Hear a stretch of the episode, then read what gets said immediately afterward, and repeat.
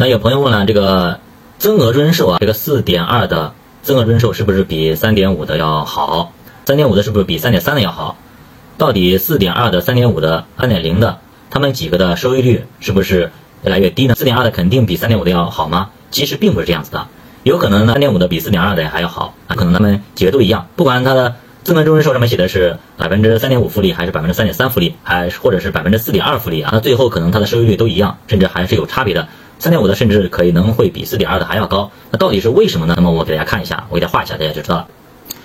好的，我帮大家画一下啊，比如到这里啊，然后这一条是百分之四点二，四点二的一个收益的增额人寿，那这一条呢画过去啊，画过去，它就是三点五复利的增额人寿，这一条杀过去，这就是三点三的。增额人手啊，这三条，那是不是这个四点二的就呃比这个四点三点五复利的要好，比三点三的要好呢？哎，其实呢，我我举个例子，这个例子就是说，他们三个都是会一样的啊，结果是一样的，因为呢，他们的终点都是一样的啊，你的钱放进去，到最后能能拿多少钱，到终点拿的都是多少钱，从这里哎到这里啊，从这里到这里，也就是它的终点最后，比如说八十岁的时候，哎，它的最后钱是这么多，或者一百岁的时候，哎，不管多少岁，最后到钱都是这里，都是这个点而已。假如这个点假如八十岁吧，拿到这么多钱，那它四点二。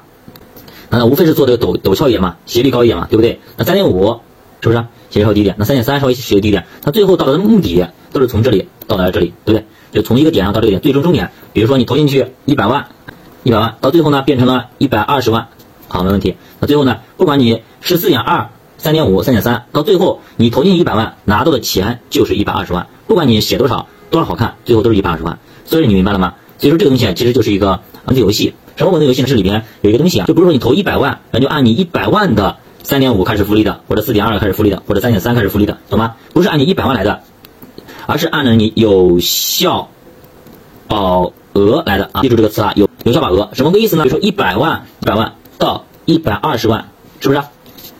那它是从这里到这里，对不对？它是从一百万到一百二十万。那我也想，它不是增长了百分之二十吗？是不是？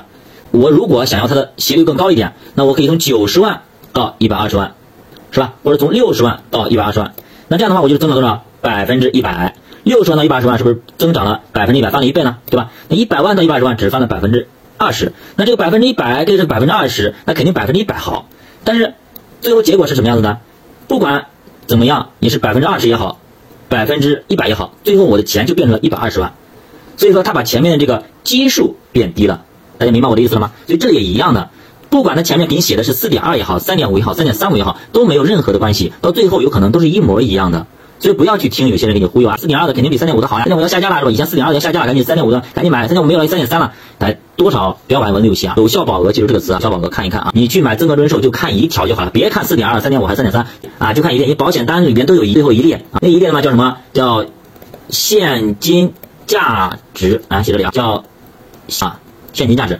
这个这四个字啊，现金价值啊这一列多少钱都写死的啊，不是写死的，多少钱？你能拿，假如三十岁拿多少钱，五十岁拿多少钱，八十岁拿多少钱，都是写死的。你退保的时候退多少钱，就是这个数字，也不要管前面写的三点五也好，三点八也好，四点二也好，三点三也好，咱不管，就看这一列就好了，跟这没关系啊，这也就是文字游戏而已啊。你无非是四点二的把它前面基础有效保额降低一点，三点五的话稍微提高一点，三点三的话再提高一点，对啊，主要看这一列就好了，跟着你毛。